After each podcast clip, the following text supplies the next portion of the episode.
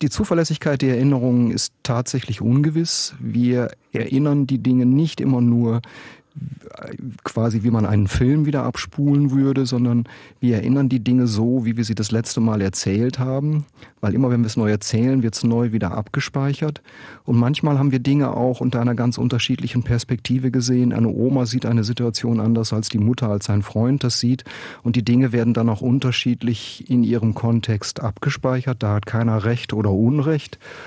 Häufig muss man aber sagen, wenn man sich etwas länger drüber unterhält, dass man doch sich einigen kann, wie es wohl wahrscheinlich abgelaufen ist, weil wir genügend viel Eckpunkte einer Lebenssituation abgespeichert haben, um sie dann gemeinsam rekonstruieren zu können.